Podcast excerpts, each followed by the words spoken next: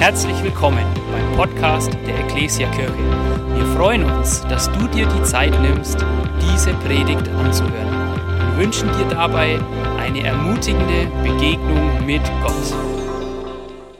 Guten Morgen und herzlich willkommen zu unserem zweiten Gottesdienst. Ich begrüße genauso herzlich auch die ganzen Online-Zuschauer. Ich wünsche euch Gottes Segen zu unserem Gottesdienst heute Vormittag. Wir haben ja zwei Wochen stark starten mit Gebet hinter uns. So haben wir das neue Jahr begonnen und es war eine coole Zeit, eine gute Zeit, eine wichtige Zeit. Flankierend zu diesen zwei Wochen Gebet hatten wir eine oder haben wir eine Predigtserie. Das ist heute der letzte Teil. Fasten und Gebet. Vor zwei Wochen hat der Benny begonnen zum Thema Gebet und da haben wir schon so rausgehört, Gebet ist eigentlich so eine, eine wichtige Säule unseres Glaubens. Ohne Gebet, sage ich jetzt einfach mal, ist unser Glaube tot. Dann wird unser Glaube zur Religion, zu einem Ritual vielleicht. Gebet, diese Kommunikation mit unserem lebendigen Gott, macht unseren Glauben lebendig. Und letzte Woche hatten wir das Thema Fasten. Joni hat gepredigt. Und da kam auch so raus, Fasten kann nicht für sich alleine stehen, sondern das muss man in einem engen Zusammenhang mit, mit Gebet sehen. Fasten, das ist keine Leistung, wo wir uns irgendetwas verdienen können, sondern Fasten bringt uns näher zu Gott, haben wir gehört. Und ich habe mir so überlegt, es vertieft unsere Beziehung zu Gott. Und ich habe so an diese Boosterimpfung gedacht. Fasten ist vielleicht so etwas wie ein Booster, was unsere Beziehung zu Gott verstärkt. Und heute haben wir auch ein sehr spannendes Thema, das ich gewählt habe. Und es ist deshalb besonders spannend, weil heute ist ja der letzte Tag von Fasten und Gebet und da ist das Thema Heilung, das Gebetsanliegen Heilung, haben wir uns da auf den Schirm geschrieben, darüber wollen wir, oder da ja, wollen wir besonders beten habe ich, als ich das Thema gewählt habe, gar nicht gewusst. Joni hat zu mir gesagt, such dir irgendein Thema zum, Ge Thema, äh, zum Thema Gebet, was das alles ein bisschen vertieft. Und dann habe ich mir so Gedanken gemacht und habe mir so die Frage gestellt, das könnte doch das Thema sein, warum erhört Gott mein Gebet nicht? Passt gut auch zu dem heutigen Gebetsanliegen Heilung. Warum erhört Gott mein Gebet nicht? Ich glaube, jeder, der hier sitzt in diesem Saal und ernsthaft mit Jesus unterwegs ist, hat sich diese Frage wahrscheinlich schon mehrmals im Leben gestellt. Warum erhört Gott mein Gebet nicht? Wir haben irgendein brennendes Anliegen, was wir vor Gott bringen, vielleicht eine schlimme Krankheit oder irgend sonst was, wo wir in Not sind, wir bringen das Anliegen und Gott hört scheinbar nicht. Gott lässt uns scheinbar im Regen stehen. Und dann lesen wir vielleicht zusätzlich noch so Verse in der Bibel. Moment, da oben. Bittet und euch wird gegeben. Bis jetzt habt ihr noch nichts in meinem Namen erbeten. Bittet nur und ihr werdet es bekommen. Oder noch besser, und wenn wir wissen, dass er uns bei allem erhört, was wir erbitten, können wir auch sicher sein, dass er uns das Erbetene gibt. Solche Verse lesen wir dann.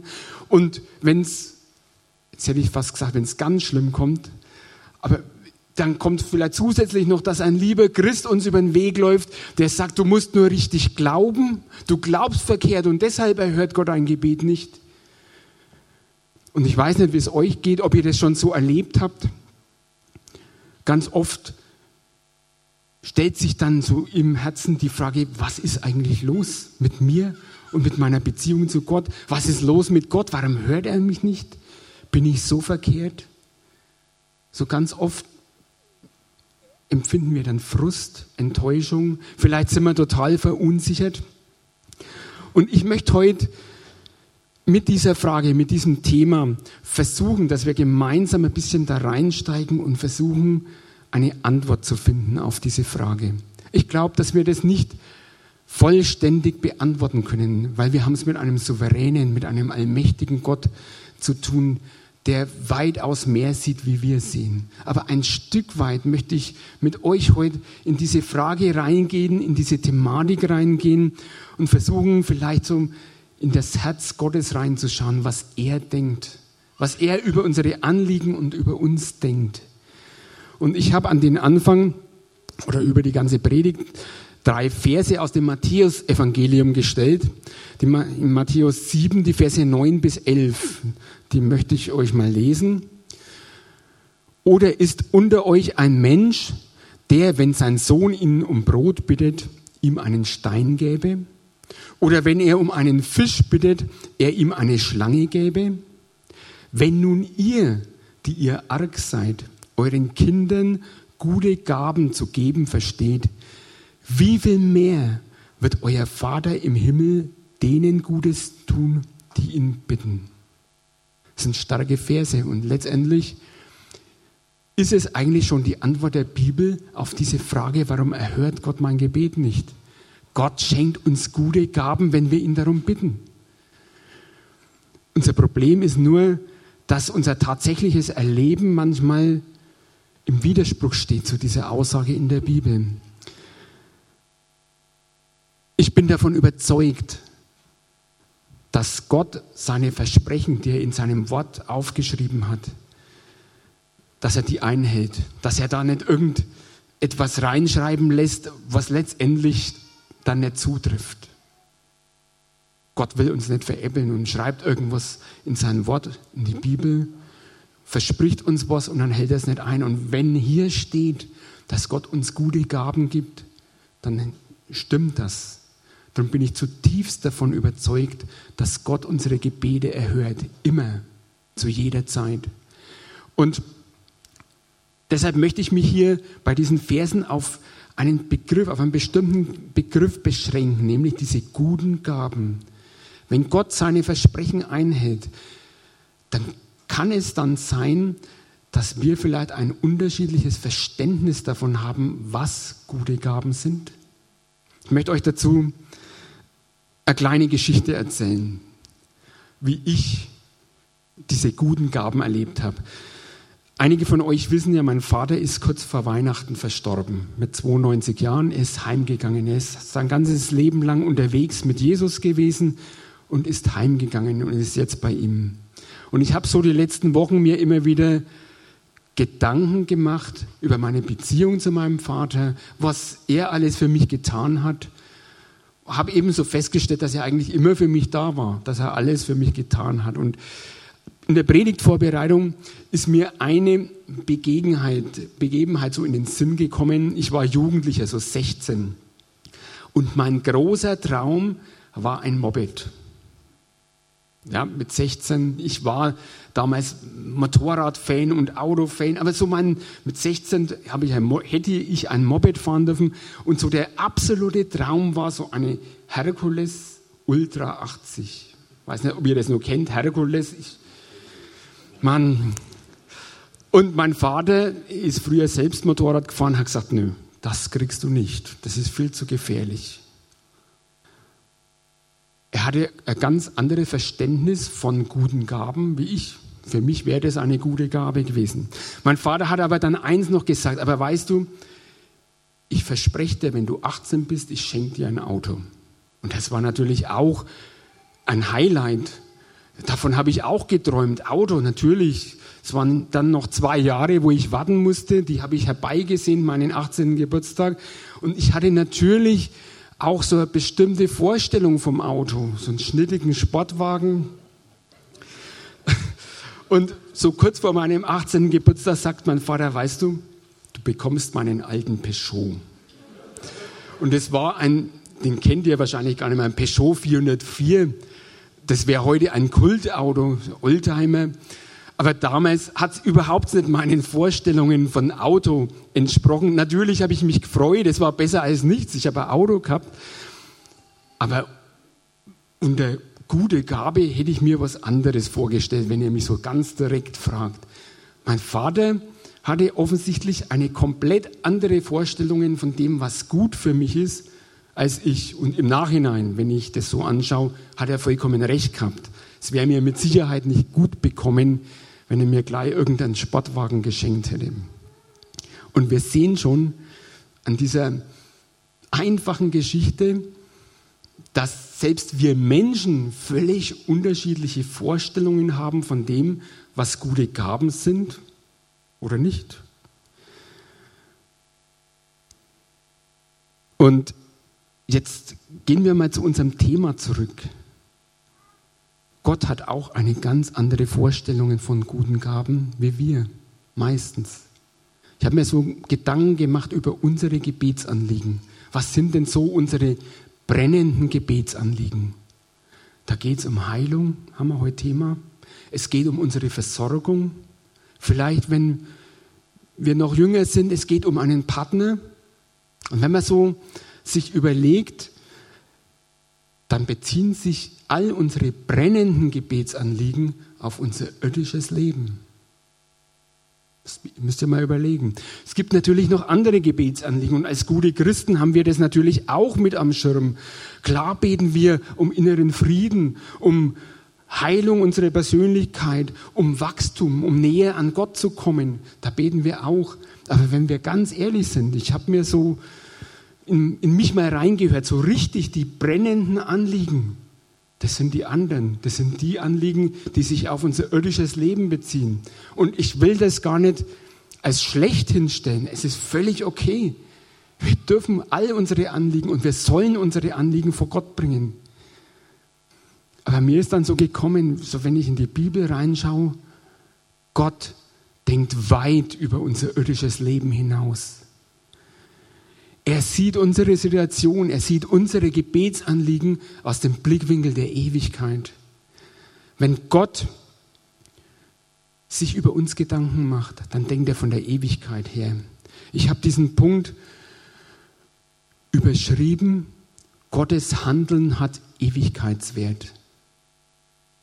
Gott denkt nicht nur an unser irdisches Leben. Wenn wir um Heilung bitten, Leute, dann hat Gott die Heilung unserer ganzen Persönlichkeit im Sinn, unserer Seele. Da möchte er uns heilen von Verletzungen, von Unvergebenheit, von Gebundenheit, von Hass. Wenn wir um materielle Versorgung beten, dann hat er in erster Linie unsere Vertrauensbeziehung zu ihm im Sinn. Er will uns zeigen, dass es nicht auf irgendeinen einzelnen materiellen Umstand ankommt, sondern auf die Gewissheit, dass er unser Versorger ist. Er denkt weit über dieses irdische Leben hinaus. Ihm geht es um die Ewigkeit. Wenn Gott handelt, dann hat es immer Ewigkeitswert. Und mir ist so groß und so wichtig geworden, der größte Gebetsdurchbruch, den wir erleben können, ist der, dass wir erkennen, es gibt keine Sicherheit in der Welt, sondern er allein ist unsere Sicherheit. Der größte Gebetsdurchbruch, den wir erleben können, ist der, dass wir zufrieden und dankbar sind für das, was er uns geschenkt hat.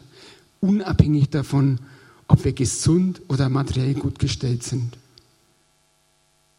Gott geht's um weit mehr als um unser irdisches Leben. Ich möchte hier eine kleine Geschichte dazu erzählen, die wir als Familie erlebt haben. Und ich möchte die Geschichte mit einem Bibelvers einleiten, in Jakobus 4, Vers 14. Ihr kennt die Stelle vielleicht. Da heißt, ihr wisst doch nicht einmal, was morgen sein wird. Was ist denn euer Leben, euer irdisches Leben? Es ist nur ein Dampf, der kurze Zeit sichtbar ist und dann verschwindet. Das ist unser Leben im Vergleich zur Ewigkeit. Und jetzt die Geschichte.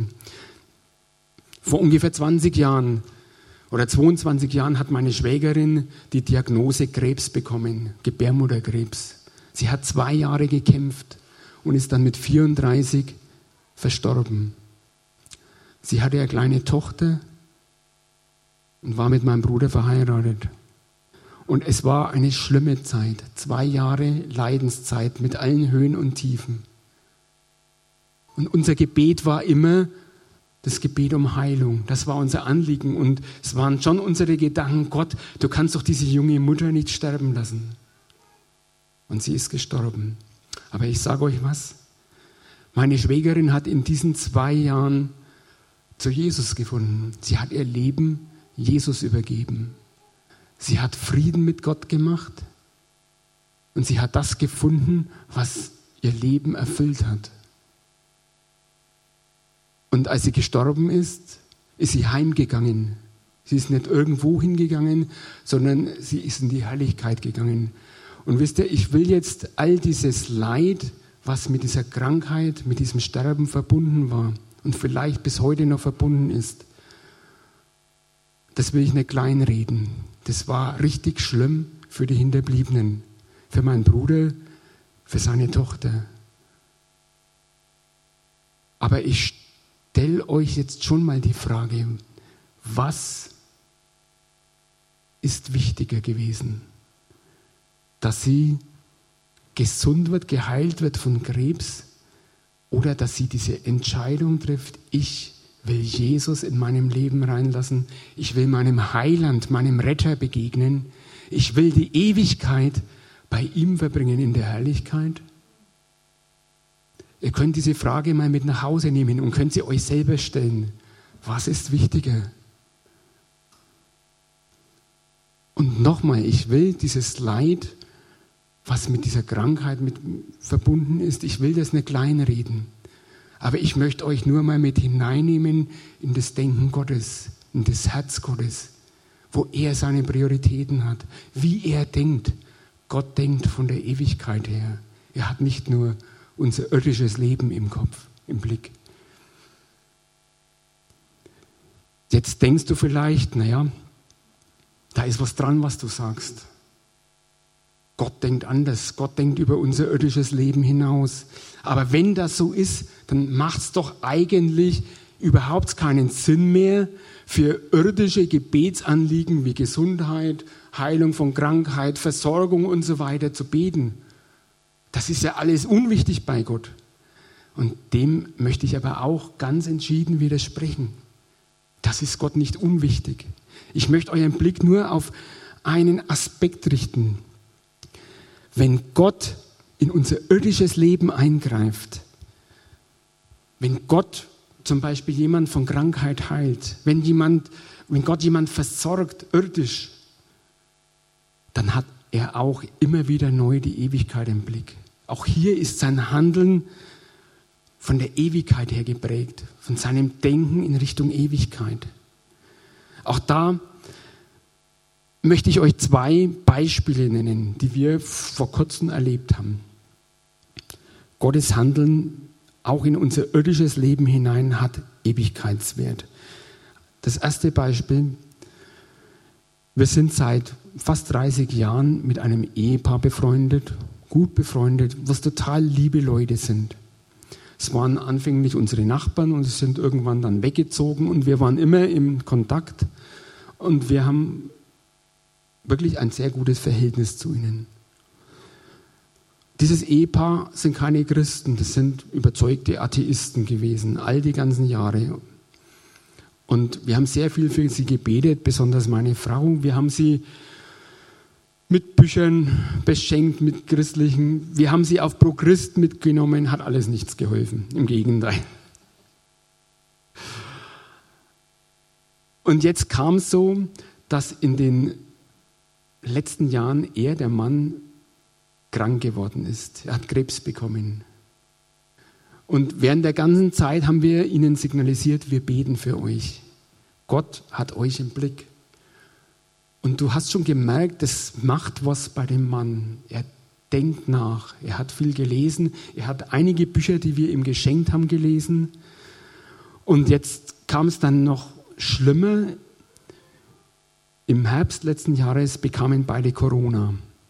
Und er hatte so einen schlimmen Verlauf, dass er ins künstliche Koma versetzt werden musste und ist beatmet worden. Die Ärzte haben ihn eigentlich aufgegeben, haben gesagt, er hat keine Chance. Und wir haben trotzdem gebetet, haben es ihnen auch gesagt, auch ihm, bevor er ins Koma versetzt worden ist, hatten wir oder hatte Angie per WhatsApp Kontakt, haben gesagt, wir beten für euch. Und nach zwei Wochen ist es bei ihm tatsächlich besser geworden, wieder aller erwarten. Er ist aus dem Koma zurückgeholt worden, die Beatmungsmaschinen haben ausgeschalten, also er ist weg von der Beatmungsmaschine gekommen und er ist jetzt auf Reha und ihm geht's gut. Gott hat hier eingegriffen. Und jetzt kommt, was ich euch hiermit sagen wollte. Wenn ich sagen will, auch hier hat das Eingreifen Gottes Ewigkeitswert. Wir haben das Ehepaar letzten Sonntag besucht. Ich war mit ihm im Gespräch und dann sagt er zu mir, Manfred, ich glaube jetzt an einen Schöpfer. Ich glaube, dass es einen Gott geben muss. Und ich bin davon überzeugt, dass es ein Leben nach dem Tod gibt. Er ist vielleicht noch nicht ganz so weit, dass er Jesus annimmt, aber er ist auf dem Weg dahin. Und Gott hat ihm nochmal eine Chance gegeben. Und dieses Eingreifen in das irdische Leben, diese Heilung von Corona, hatte Ewigkeitswert. Der Mann bekommt noch mal eine Chance, über sein Leben nachzudenken und umzukehren. Es ging nicht um seine Wellness, um sein Wohlbefinden, sondern Gott ging es wirklich um die Ewigkeit. Ein zweites Beispiel ist meine Mutter. Ich habe gerade erzählt, mein Vater ist kurz vor Weihnachten verstorben. Die sind beide kurz vor Weihnachten ins Krankenhaus gekommen, meine Mutter und mein Vater. Und im Krankenhaus haben sie dann festgestellt, dass beide Corona-positiv sind. Mein Vater ist zwei Tage später verstorben, nicht an Corona. Er hatte Leukämie, der ist einfach eingeschlafen. Aber meine Mutter hatte einen, ich kann nicht sagen schweren Verlauf, aber einen schwierigeren Verlauf von der Erkrankung. Sie war nicht auf Intensiv, aber sie war auf der Covid-Station. Und wisst ihr, ich habe dann schon mir so Gedanken gemacht, wenn ich die Monate vorher mit den beiden gesprochen habe und auch über das Sterben gesprochen habe, hat meine Mutter immer gesagt, ich möchte am liebsten gemeinsam mit meinem Mann heimgehen. Was verständlich ist. Und dann waren so meine Gedanken, okay, vielleicht erfüllt Gott ihr den Wunsch jetzt. Und dem war nicht so. Meine Mutter ist jetzt negativ, ihr geht es den Umständen entsprechend wieder gut, sie ist auf Reha. Und da ist mir so bewusst geworden, wenn Gott, wenn Gott ihr etwas ganz persönlich, ihr etwas Gutes tun wollte, wenn er auf ihre Wellness bedacht gewesen wäre, wisst ihr was, dann hätte er sie heimgeholt. Da hätte sie es besser. Aber Gott hat gesagt, nein, Anneliese Stilber, ich habe noch einen Auftrag hier auf Erden für dich. Für dich 86-jährige Frau, die stark gehbehindert ist, die nicht mehr viel körperlich machen kann. Ich habe noch einen Auftrag, einen Gebetsauftrag.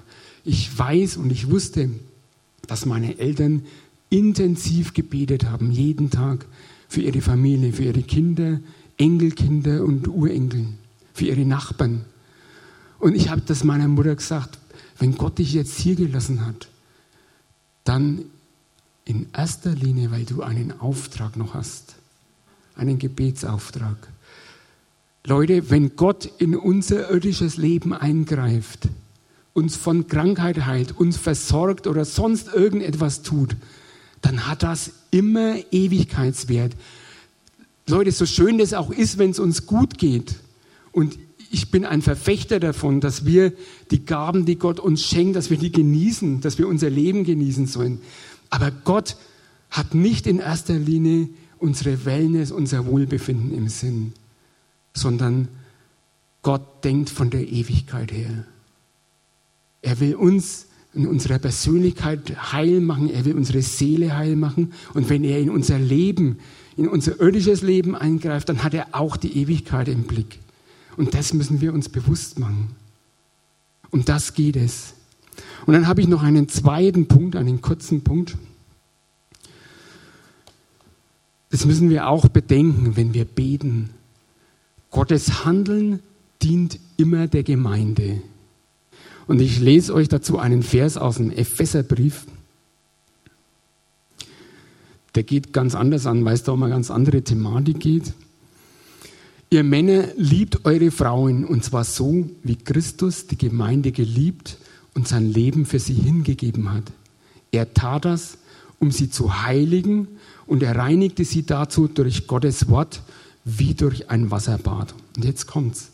Denn Jesus, er wollte die Gemeinde wie eine Braut in makelloser Schönheit präsentieren, ohne Flecken, Falten oder sonstige Fehler, heilig und tadellos.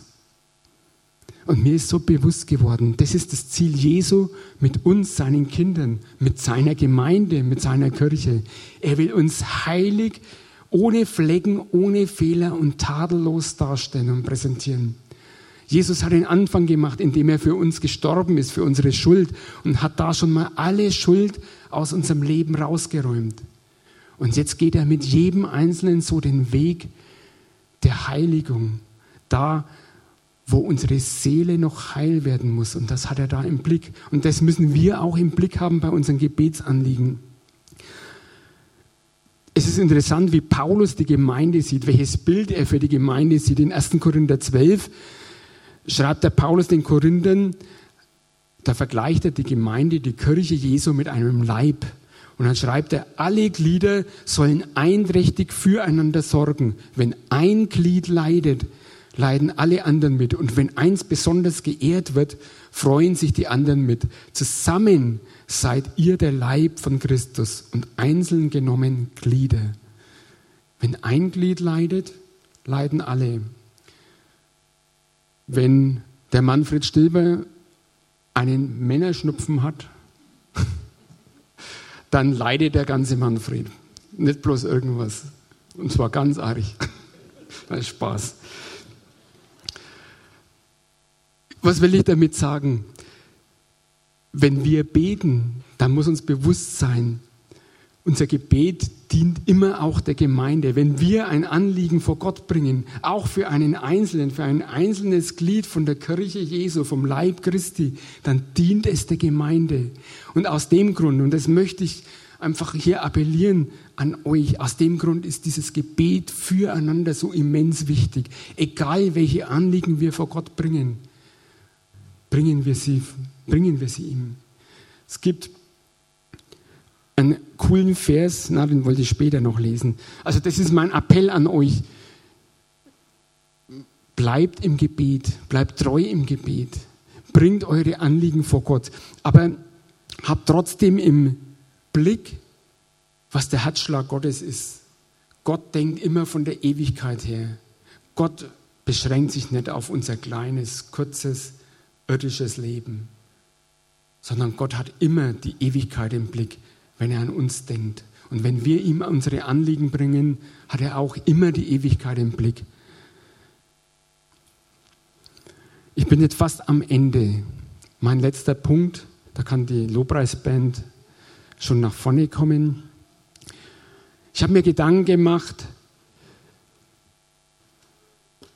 diese Thematik wenn Gottes Handeln immer Ewigkeitswert hat, wie kann sich das auf unsere Gebete auswirken? Nochmal, Gebet ist eine Säule unseres Glaubens, ist eigentlich wahrscheinlich das wichtigste Werkzeug, das wir überhaupt haben können für unsere Beziehung zu Gott. Und das Ziel von meiner Predigt heute war einfach, dass wir beginnen, mit dem Herzen Gottes, mit den Gedanken Gottes unsere Anliegen zu sehen, von der Ewigkeit her. Und vielleicht die Frage zu stellen, welchen Ewigkeitswert hat unser Gebetsanliegen? Mein Ziel ist, an euch zu appellieren, dass wir uns, wenn ein Gebet nicht so in unserem Sinne erhört wird, dass kein Frust in uns hochkommt, keine Enttäuschung, dass wir uns nicht verunsichern lassen sondern dass ihr in euch diese Sicherheit habt, Gott erhört immer eure Gebete. In Philipper 4, Vers 6 heißt es, macht euch keine Sorgen, sondern bringt eure Anliegen im Gebet mit Bitte und Danksagung vor Gott. Gott wünscht sich, dass wir eine dankbare Grundhaltung haben, wenn wir unsere Anliegen vor ihm bringen.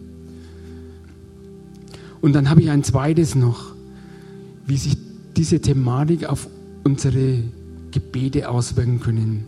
Ich bin davon überzeugt, wenn wir unsere Anliegen mit Gottes Augen anschauen, wenn wir unsere Anliegen nach dem Ewigkeitswert bewerten, von der Ewigkeit her bewerten, dann wird unser Gebet vollmächtig. Wenn wir anfangen, unser Leben, unsere Situation aus der Sicht Gottes zu bewerten, uns vielleicht die Frage stellen, wie viel Ewigkeitswert steckt denn da drin in meinem Anliegen? Was will Gott mir eigentlich wirklich schenken? Wie kann sich meine Beziehung zu ihm vertiefen? Ich glaube, dann wird unser Gebet vollmächtig.